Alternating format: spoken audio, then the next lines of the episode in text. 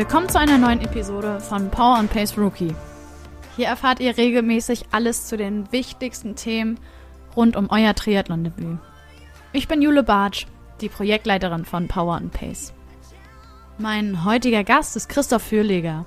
Er ist mittlerweile seit einigen Jahren der Geschäftsführer unseres langjährigen Partners Hannes Hawaii Tours und damit der perfekte Gesprächspartner für das heutige Thema.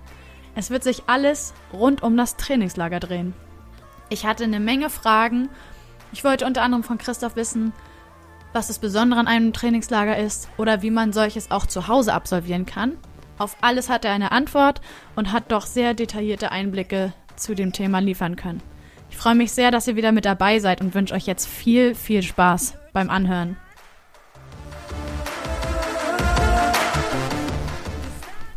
Hallo Christoph, herzlich willkommen zu unserem Podcast heute. Ich freue mich sehr, dass du heute da bist. Danke für deine Zeit. Danke, Julia, für die Einladung. Immer gern und bin auch gespannt und freue mich auf das Gespräch. Ja, ich bin auch sehr gespannt. Ich frage meine Gäste zum Anfang der Folge natürlich immer, ob sie sich mal vorstellen möchten. Also meine Frage an dich, wer bist du, Christoph?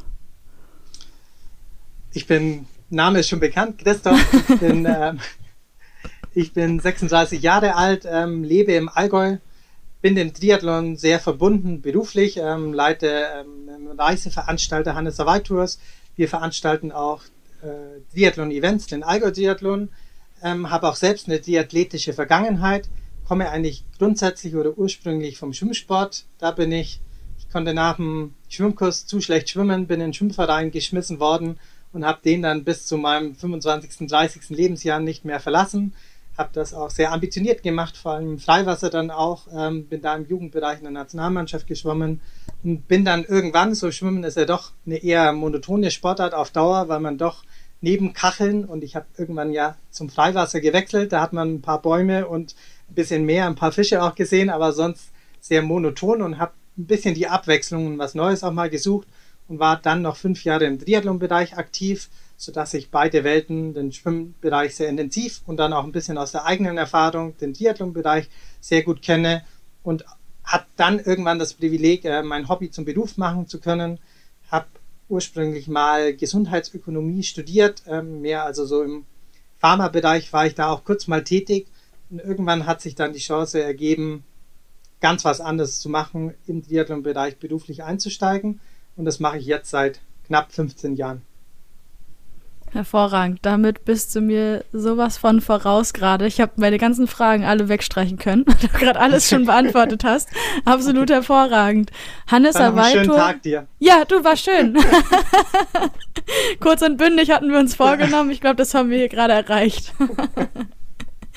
nee, Hannes Awaitus ist ja schon ganz lange großer Partner der Zeitschrift Triathlon und mittlerweile auch im Trainingsprogramm von Power und Pace nicht mehr wegzudenken, auch wenn wir leider bisher noch nicht in den Genuss kamen, mit euch zusammen ins Trainingslager zu fahren.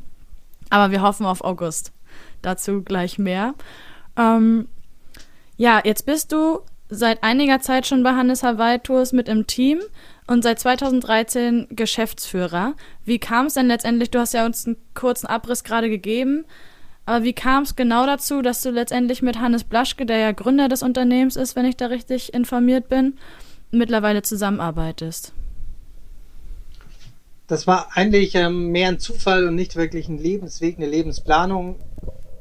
Gestaltet hat sich das, als ich mit Triathlon angefangen habe, war eigentlich mehr, wir hatten im Allgäu, gab es ein Event, wo die deutsche Freiwassernationalmannschaft geschwommen ist in einer 10 Stunden 1000 Meter Staffel. Das heißt, immer ein Athlet ist 1000 Meter geschwommen. Das Ganze 10 Stunden lang im Rahmen von einer Hawaii-Nacht zum Ironman.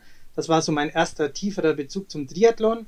Und dort war auch, das Allgäu ist ja seit jeher eine sehr aktive Triathlon-Hochburg, waren sehr viele Triathleten aktiv. Es war gerade zu einer Phase, wo damals war so die, da ist Freiwasserschwimmen gerade olympisch geworden. Die Plätze waren aber sehr belegt, äh, weil es gerade mit dem Thomas Lutz und dem Würzburger Team sehr starke Schwimmer auch gegeben hat. Ich hatte kurz davor einen Kreuzbandriss, ähm, habe mich wieder zurückgekämpft, aber irgendwie war so ein bisschen der Ofen aus und habe ich schon immer ein bisschen damit geliebäugelt, ähm, dass Radfahren mir auch Spaß gemacht hat und die Kombination von Veranstaltungen. Ich habe bei ein paar Triathlon-Staffelwettkämpfen mitgemacht ähm, und mich die Atmosphäre immer sehr angesprochen hat, nicht den ganzen Tag in einem Hallenbad zu sitzen. Man schwimmt dann am Ende selbst bei den Langdistanzen, wenn es hochkommt, 15, 16 Minuten ähm, und dann wartet man dafür zwölf Stunden in einem Hallenbad bei stickiger, warmer Luft so dass die Atmosphäre von dem Triathlon so mit Zuschauern im offenen Bereich, ähm, man muss nicht immer ewig drauf warten, um da kurz mal zu schwimmen, sehr angesprochen auch hat. Dann war ich im Allgäu und habe da auch mit den Leuten gesprochen, dass ich mir das vorstellen könnte, ähm, in den Triathlon-Bereich zu wechseln. Das war dann gerade der Bereich, da hatte ich mein Abitur, habe auf einen Studienplatz gewartet und daraus ähm, resultierte dann, dass ich ins Allgäu gezogen bin, für ein halbes Jahr da in einem Radladen gejobbt habe und da mit Triathlon auch angefangen habe. Das heißt dann mein erstes Rennrad, mein erster Wettkampf war dann gleich, der Wettkampf war im September und mein erster Wettkampf war drei Monate später in Phuket, den Laguna Phuket Triathlon. Das war auch ein schöner erster Wettkampf, den zu mhm. haben. Und da war ich auch gleich hellauf begeistert davon. Habe auch die Tücken des ganzen Sports auch so ein bisschen kennengelernt. Beim Schwimmen habe ich damals geführt dann auch noch und dann habe ich auch da war der erste Landgang. Landgang kannte man aus dem Schwimmsport gar nicht und dachte ich auch, naja, kurz halt raus, rüberlaufen, dann wieder ins Wasser rein.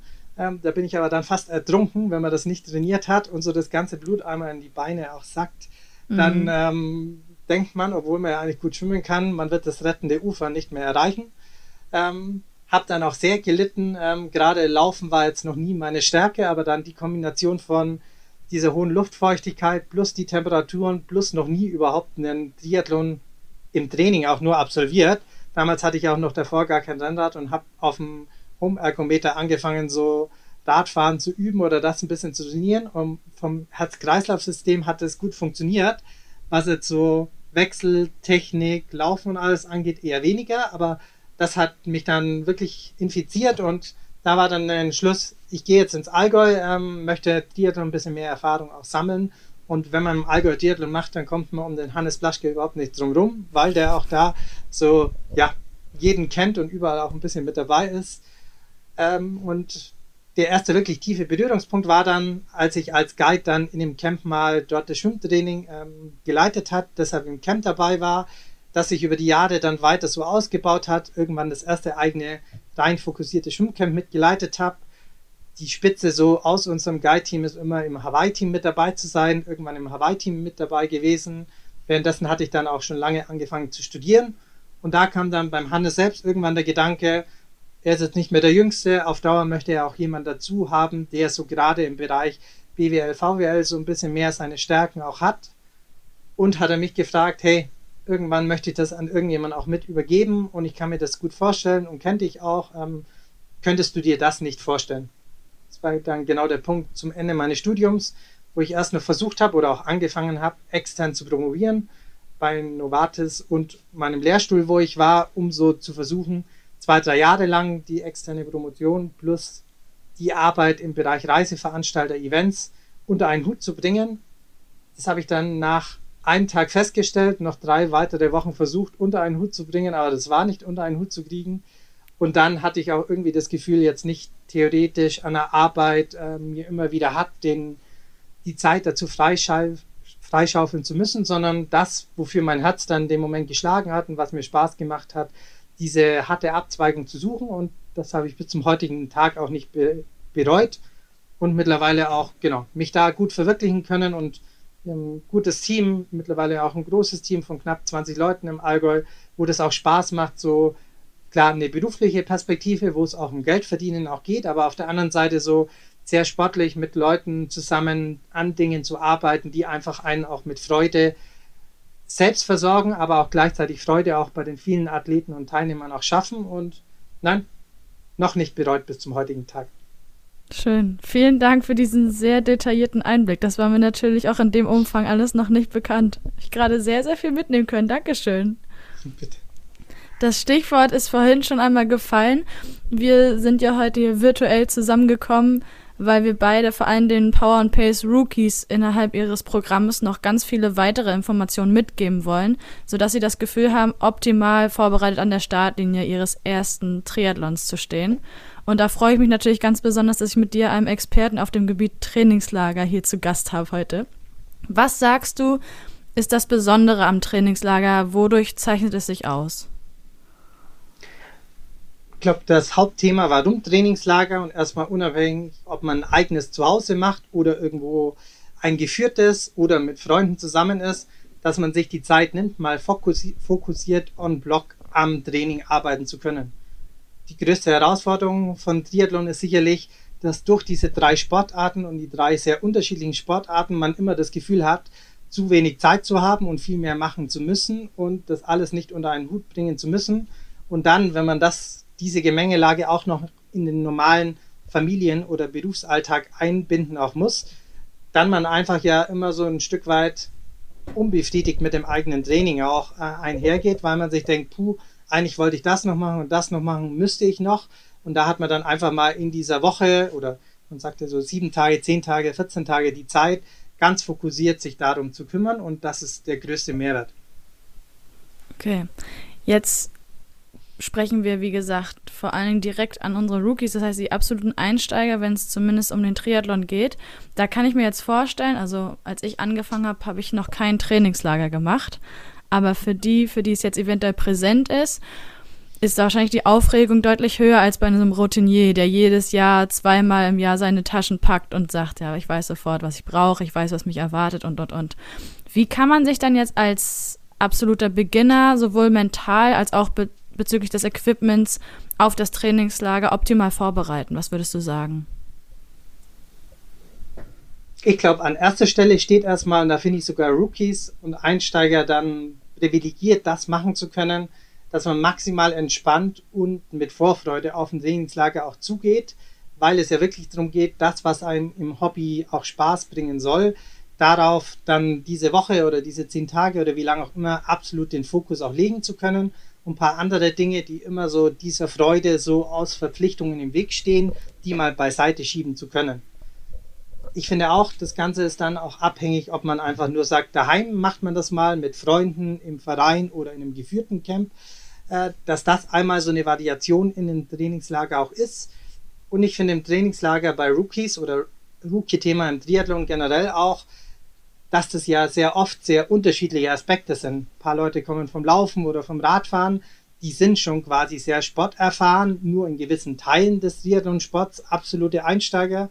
Dann gibt es auch Leute, die so komplett ähm, so als Erstsport diesen Sport auch kennenlernen auch. Und dass man je nachdem, aus welcher Perspektive man kommt, dann auch ganz unterschiedliche Voraussetzungen auch hat, wie man Trainingslager auch geht. Und ich finde immer, das sehe ich bei uns in den Camps auch, dass es immer das Schöne ist zu sehen, das ist so diese pure Neugierde, so viele Themen neu kennenlernen zu können und das zu genießen und dann, was im Trainingslager ja oft der zweite Punkt ist, dass man nicht allein sich daheim einsperrt und so versucht, Triathlon ein Camp aufzuziehen, sondern immer im Verein mit Freunden oder mit auch Fremden, dass so dieser soziale Aspekt, so mit Freunden zusammen, so Sport an der frischen Luft in einer wunderschönen Landschaft genießen zu können, auch was sehr Bestimmendes ist auch. Und das finde ich oft so, so einen positiven Flow, was es miteinander einherbringt. Man kommt in dem Sport, Sport verbindet sehr schnell zusammen, genießt den Sport zu machen, profitiert am Erfahrungsaustausch auch untereinander, teilt auch die Probleme, so dass ich das Wichtigste finde, auf deine Frage zurückzukommen, sich keinen Druck zu machen, keine zu großen Erwartungshaltungen zu haben, sondern einfach ähm, sich darauf einzulassen und einfach das zu genießen, sich eine Woche lang nur mit der schönsten Nebenseite der Welt auseinandersetzen zu können.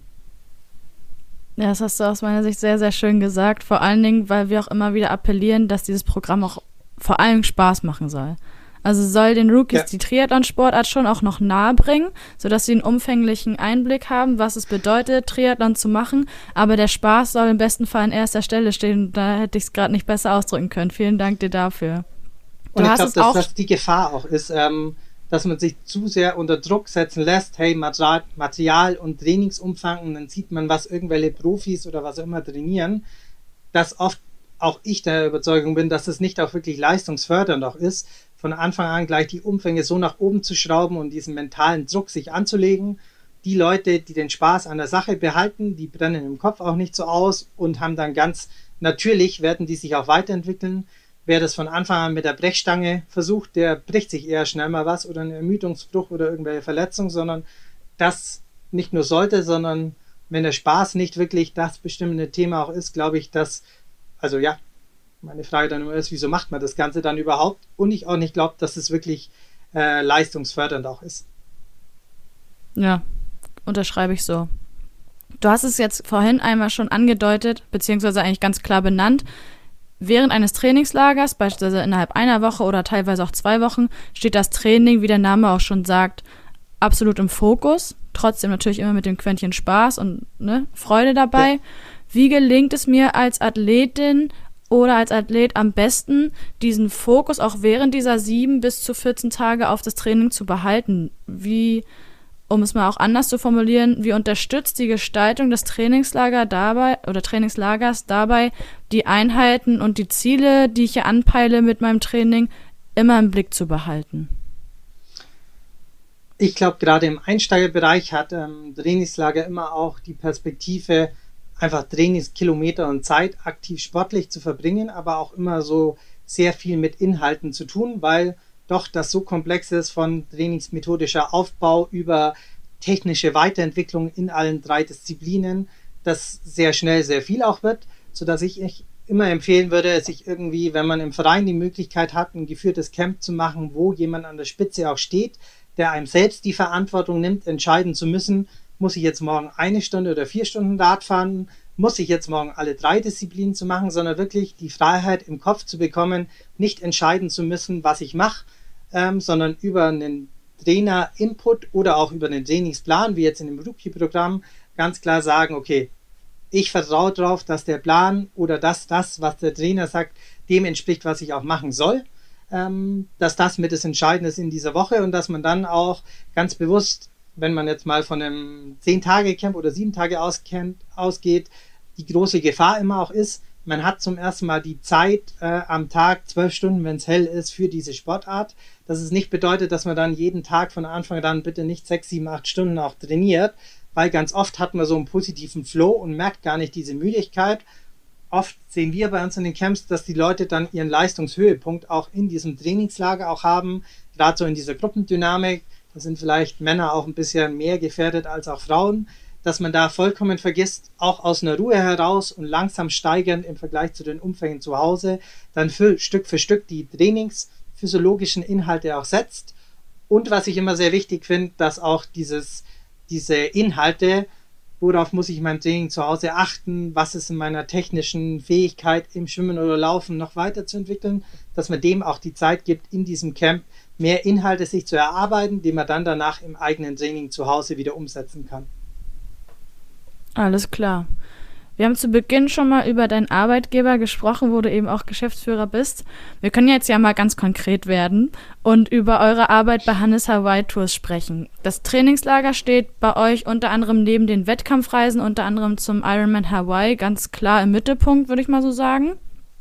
Was zeichnet eure Trainingslagerreisen, um da bei dem Thema zu bleiben, so sehr aus, was ihr, also dass ihr eben seit sehr vielen Jahren auch diesen Zulauf genießen könnt? Ich glaube, die Gesamtgemengelage seit Hannes kennt das selbst seit über 30 Jahren mittlerweile und auch die Camps gibt seit über 25 Jahren, zu wissen, dass es ein großes Privileg ist, als Unternehmen so, so viel Freizeit der Leute ähm, verwalten zu dürfen und mit der Herausforderung, dass A an erster Stelle steht, Spaß und so diese positive Gruppendynamik an den Menschen auch kennenzulernen in dem Sport, was uns Spaß macht aber ansonsten auch die Inhalte so zu gestalten in dieser Menge, dass jeder genau da abgeholt wird, wo er steht. Das heißt, bei uns ist jetzt nur, um viele Umfänge auf dem Rad oder Laufen machen zu können, ganz plump. Ähm, da ist manchmal so der Wetteraspekt ja ein wichtiger, dass man, wenn man im Februar schon irgendwie für eine Langdistanz trainieren möchte, deshalb in den Süden auch geht. Das würde ich jetzt erstmal bei äh, Einsteigern auch ausklammern, weil man da ja schon von unten langsam aufbauen sollte und nicht so als ersten Triathlon gleich eine Langdistanz machen sollte, sodass es mehr darum geht, diese Zeit zu schaffen, sich nur auf Training konzentrieren zu können und wir da ganz fokussiert gerade Schwimmen und Laufen, Schwimmen vielleicht an erster Stelle, wenn man nicht vom Schwimmen kommt, ist immer das Thema, dass man da technisch am meisten Hilfestellung auch braucht. Und ich persönlich glaube auch, dass man Schwimmen sich nicht autodidaktisch beibringen kann, da das, was man immer denkt zu tun, mit dem, was man wirklich im Wasser macht, ähm, oft nichts miteinander zu tun hat, sondern dass zwei unterschiedliche Galaxien auch sind, sodass bei uns so ein Schwimmtechnik-Fokus immer in erster Linie auch steht. wir darüber hinaus jeden Tag auch immer irgendeinen theoretischen Workshop haben. Das geht von Mechanik beim Radfahren, um so ein bisschen die Grundzüge da kennenzulernen. Äh, auch mal, wie wechselt man wirklich einen Schlauch, auf was muss ich da Rücksicht nehmen. Dann auch, wie baut man eigentlich so eine Saison im Triathlon auch auf. Muss ich immer alle drei Sportarten an einem Tag machen oder wann setze ich welche Schwerpunkte? Über dann auch so Lauftechnik, Lauf-ABC in diese Richtung auch was zu machen, um an der Lauftechnik auch zu arbeiten. Und dann, und oft findet sowas ja in wunderschönen Regionen auch statt, dass man auch einfach die Zeit hat, gerade zum Radfahren, was ja oft daheim des zeitlichen Budgets wegen ein bisschen untergeht, weil man nicht die Zeit hat, mal drei, vier Stunden eine schöne Radtour zu machen, dass dem auch der Platz eingeräumt wird im Camp. Aber immer mit diesem Fokus, nicht zu viel, die ganze Belastung auch so zu steuern, dass nicht nur, wir haben immer so drei Belastungstage, ein Ruhetag, zwei Belastungstage, ein Ruhetag, das so langsam auch aufzubauen, sodass man nicht nach dem ersten Belastungsblock schon verletzt oder krank im Zimmer liegt, sondern dass man bis zum Ende Spaß hat und das auch über das Camp hinweg langsam gesteigert bekommt. Ja, das, das klingt sinnvoll. Ich entdecke mich da gerade selber, aber in dem Negativbeispiel, weil ich war vor fünf Jahren mittlerweile schon das erste Mal äh, in Playitas auf Fuerteventura, aber nur zum Urlaub mit der ganzen Familie. Wir konnten uns das aber natürlich als Triathlon-Familie nicht nehmen lassen, da möglichst alle Gegebenheiten auszunutzen und mal richtig zu trainieren. Und ich bin völlig übertrainiert aus dem Urlaub zurückgekommen. Ganz schlimm. Also das ist auch immer, wir versuchen immer ja sehr, es sind ja lauter erwachsene Leute, die einen umgeben und nicht irgendwie lauter Zehnjährige. Aber manchmal ist es so ein schmaler Grad, wo man auch einfach die Leute fast, ich weiß gar nicht, wie man das positiv formuliert, zu ihrem Glück auch zwingen, zwingen muss. Ähm, weil oft dann die Leute, hey, ich habe Ruhetag, aber Ruhetag, klar, habe ich jetzt viel trainiert, aber ich kann doch jetzt nicht Ruhe machen und dann laufe ich mal zum Leuchtturm oder laufe ich 20, 30 Kilometer äh, mit Höhenmeter. Im Plaitas ist der Leuchtturm, das ist eine Strecke von 12 Ki Kilometern, aber mit relativ vielen Höhenmetern, mhm. wo die Leute manchmal auch beratungsresistent sind, dass sie einfach dem Körper auch Zeit geben auch müssen. Und ähm, wir weisen da mal mittlerweile sehr energisch auch darauf hin. Und natürlich steht er jedem frei, wer einfach, und das finde ich ist ja auch gar nicht irgendwie kritisch zu sehen, wer sich einfach ähm, die zwei Wochen oder eine Woche abschießen möchte und dahin, äh, da denn auch eine gewisse Erfüllung auch findet, das ist ja vollkommen legitim. Nur immer wieder die Leute auch selbst in ihrem Kopf dahingehend zu triggern, wenn ich ein Ziel habe, über mehrere Wochen, Monate hinweg einen sauberen Aufbau und Training zu machen, dann ist es alles andere als sinnvoll, sich so abzuschießen. Und ja, das gelingt uns, glaube ich, mittlerweile ganz gut. Wobei es immer auch noch die Leute gibt, die das Gefühl haben, wir haben immer einen Trainingsplan, der heißt eigentlich Trainingsplan à la carte. Das heißt, da gibt es so Empfehlungen und Schlüsseleinheiten, die für jeden empfohlen werden. Aber es heißt ganz explizit, dass wir einfach verschiedene Interessen auch abholen wollen und nicht, dass ähm, wenn da jeden Tag vier Trainingseinheiten drinstehen, dass man auch alles machen muss oder sogar sollte. Manche überhören das immer sehr aktiv und bewusst dann auch, machen doch dann alles. Und ja, das ist, glaube ich, dann auch immer auch unsere größte Aufgabe, die Leute vor sich selbst zu schützen. Bei dem Trainingsplan fürs Trainingslager würde ich ganz gerne kurz einmal einhaken. Hm, wieder mal zurück zum Einsteiger, also allererstes Trainingslager. Wie läuft so einen Tag ab und mit welchen Trainingsumfängen habe ich so im Durchschnitt zu rechnen? Wir versuchen immer die Trainingsumfänge im Vergleich zu Hause nicht mehr als zu verdoppeln oder manchmal zu verdreifachen. Das ist immer ein bisschen davon abhängig, wovon man zu Hause kommt.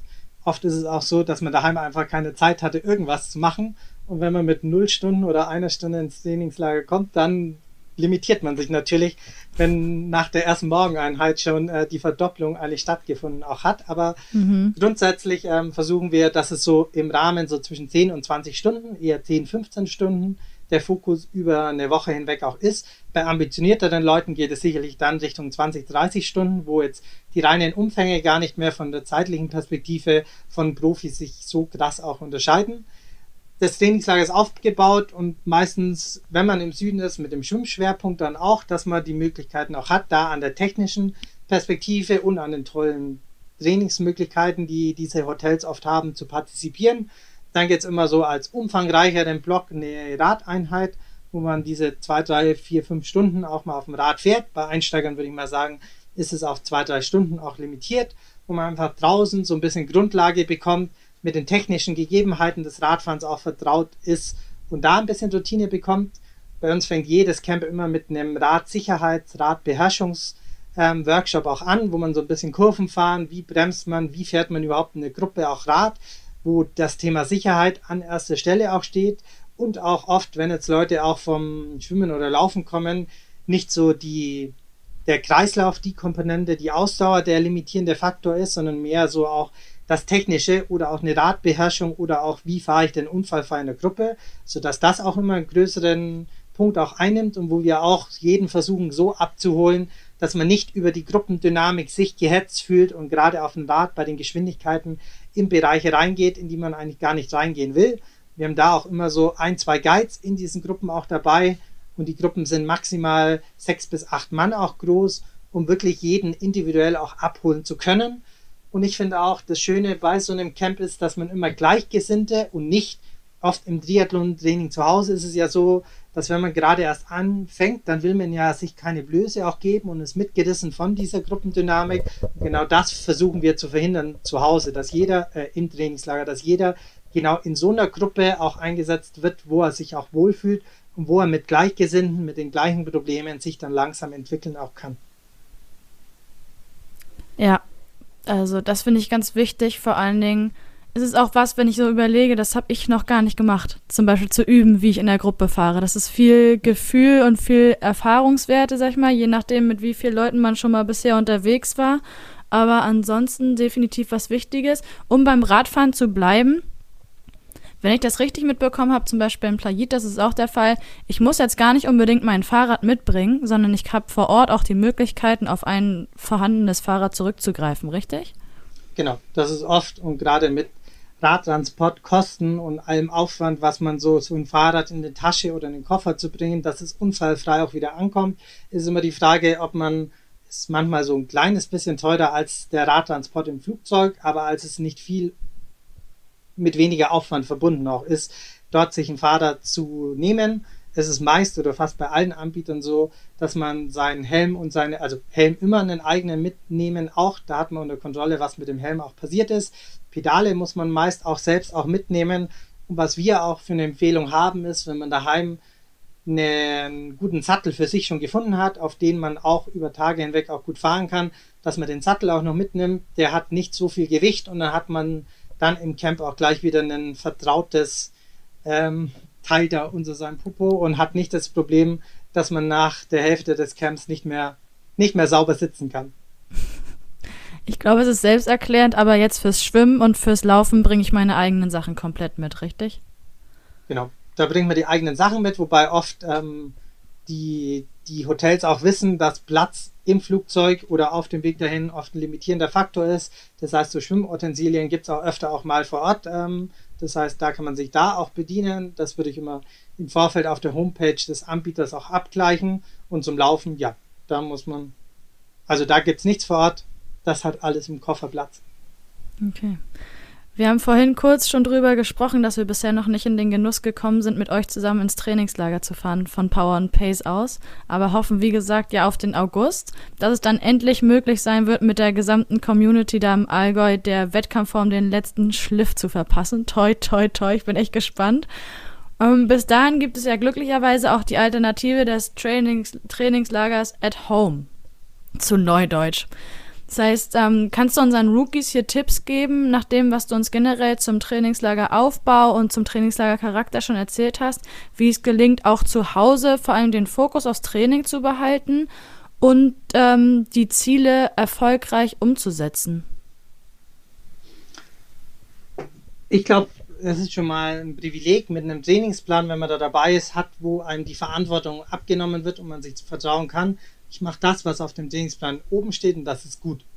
Die zweite Perspektive wäre dann, wenn es irgendwie organisierbar auch wäre, zu Hause sich den Freiraum zu schaffen. Das heißt vielleicht mal, weil die Kinder mal bei der Oma sind oder weil man selbst mit ein paar Freunden zusammen sich irgendwo in einem Nachbarort ähm, einquartiert über ein paar Tage hinweg, sodass man ein bisschen den Alltag zu Hause und die Arbeit hinter sich lassen kann so Arbeit hinter sich lassen kann und Arbeit so und trotzdem im eigenen Heim hat ja oft den Nachteil, dass man dann doch immer damit getriggert auch ist, was man alles zu Hause noch machen müsste, was man während der Arbeit nie auch Zeit hat, so dass ich so den Perspektivwechsel durch einen anderen Ort immer als sehr empfehlenswert dann auch sehe. Dann finde ich es immer, wenn man zumindest zu zweit oder zu dritt das Ganze macht und nicht ganz allein, da in der Gruppe das Ganze einfach viel leichter von der Hand auch geht. Und dann die nächste Steigerung wäre noch, wenn man irgendwie vom eigenen Verein jemand hat, der über zum Beispiel Schwimmtechnik oder irgend sowas oder Wechseltraining, Koppeltraining einem da Input auch geben kann, dass das auch immer dann ein guter Punkt wäre in so einer Woche, solche Leute mal hinzuzuziehen, sodass man dann wirklich in der Woche sowohl vom Umfang als auch von den Inhalten so eine, so eine Spitze in der Qualität aussetzen kann. Ganz wichtiger Punkt gerade. Und damit wird, glaube ich, deutlich, dass im Trainingslager Zeit ist für Aspekte des Triathlons allgemein, die wir im Training zu Hause gar nicht so unbedingt berücksichtigen, wie zum Beispiel das Wechseltraining. Vom ja. Schwimmen will ich aktuell mal gar nicht sprechen, da kommen wir hoffentlich irgendwann in den nächsten Wochen noch mal zu. Ja. Aber Wechseltraining ist genau das, was du sagst, dass man eben im Trainingslager sich die Zeit nehmen kann, den Sport als Gesamtkonstrukt ähm, mal zu betrachten, ja. sag ich mal. Das finde ich, ich gut. Das früher so mal den Satz, hat mir jemand gesagt, ähm, man muss alle Fragen, die der Triathlon-Sport und der Wettkampf mit sich bringen, im Vorfeld schon beantworten, wenn man weiß, dass es diese Fragen gibt. Wenn man sich im Wettkampf selbst erstmal die Frage stellt, wie komme ich eigentlich mit nassen Füßen in die Laufschuhe auch rein und das nicht davor, dann, klar, ich meine, das ist immer die Perspektive. Irgendwie wird es immer zu Ende gehen und zur Not kann man ja auch barfuß auch laufen, aber ähm, wenn man so nicht sich diesen Stress und dieses Abenteuer aus der Perspektive im Wettkampf antun möchte, dann einfach in so einem Trainingslager, wenn man an der Zeit mal die Distanz und dann hat man vielleicht auch irgendwie so die Möglichkeit, dass man Bojen im See auch hat, wo man schwimmen auch kann oder sich so eine kleine Wechselzone im eigenen Garten auch aufbaut ähm, oder auch die Wettkampfernährung dann beim Laufen oder auf dem Rad auch mal durchprobiert, so dass man dann einfach auch viel entspannter in den ersten Wettkampf auch starten kann, weil man weiß, hey, das wird ein großes Abenteuer, aber die Fragen, die ich zumindest vorher wusste, habe ich mir davor im Training schon mal beantwortet und die haben schon mal funktioniert, sodass man nicht so auf dem Rad sich die Frage stellt, puh, und jetzt muss ich da vor dieser roten Linie vor der Wechselzone irgendwie absteigen, aber wie steige ich denn da eigentlich ab und ähm, wie geht denn dann eigentlich der Wechsel und jetzt muss ich das alles irgendwie im Beutel packen, aber was denn zuerst oder was ziehe ich zuerst auch an, sondern wenn man das zwei, dreimal durchgespielt hat, gibt einem das einfach die Freiheit, mit viel mehr Freude das Ganze dann im Wettkampf zu erleben, weil so ein Wettkampf ist ja immer noch mal was anderes. Da sind auf einmal noch ein paar mehr, viele andere oder hoffentlich dieses Jahr unter Corona auch viele andere. Aber wenn wir Corona mal ausklammern, ist es ja immer noch mal was ganz anderes, wenn man mit 100, 200 anderen Leuten zur gleichen Zeit das Ganze auch macht. Und deshalb davor sich ganz bewusst mit allen Szenarien des Wettkampfs auch schon mal gelebt auseinanderzusetzen. Ganz genau. Habe ich auch festgestellt in Gesprächen mit anderen Gästen hier im Podcast, wie oft darauf hingewiesen wird, sich auch im Vorhinein erstmal mit der Wettkampfstrecke auseinanderzusetzen. Da geht es ja bei An- und Abreise schon los. Ja. Wo kann ich parken? Wie muss ich wo in die Wechselzone mit meinem Fahrrad? Aber auch im Kopf eben mal durchzugehen, wie die Prozesse ablaufen. Also nicht alles praktisch schon gemacht haben, also das ist auch wichtig, also auch alles praktisch schon mal durchgeführt haben, aber auch im Kopf vielleicht ein, zwei Tage vor dem Wettkampf nochmal durchzugehen, wie lief das nochmal, was habe ich geübt, wo kommt was hin, wo steht was, wenn ich vom Schwimmen komme und so. Da sollte man auf jeden Fall auch den Fokus drauf legen und dann natürlich im Wettkampf fokussiert bei der Sache bleiben, damit genau man alles das. Geübte umsetzen kann. Ja. Ast rein. Christoph, ich bin durch mit meinen Fragen. Habe ich vielleicht aus deiner Sicht irgendwas unberücksichtigt gelassen zum Thema Trainingslager, was du hier noch hinzufügen möchtest?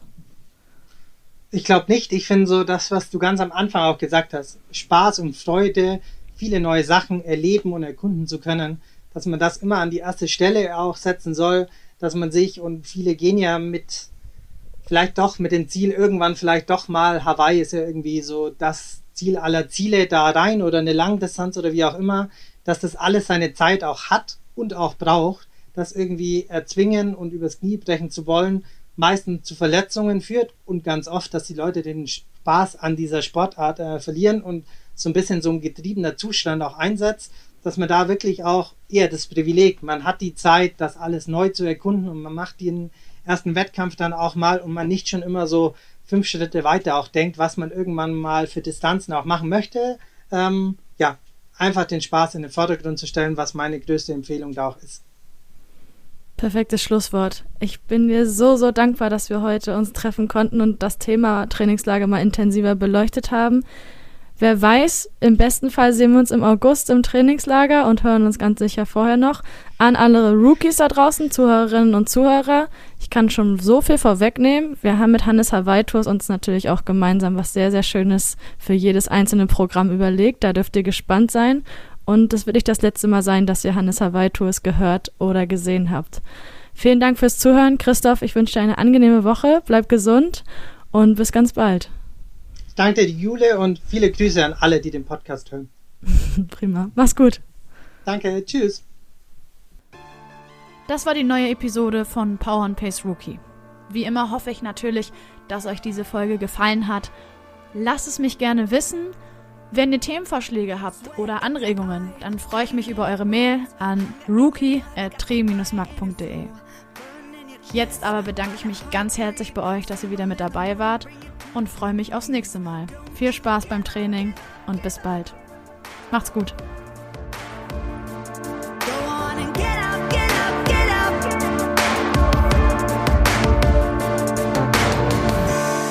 So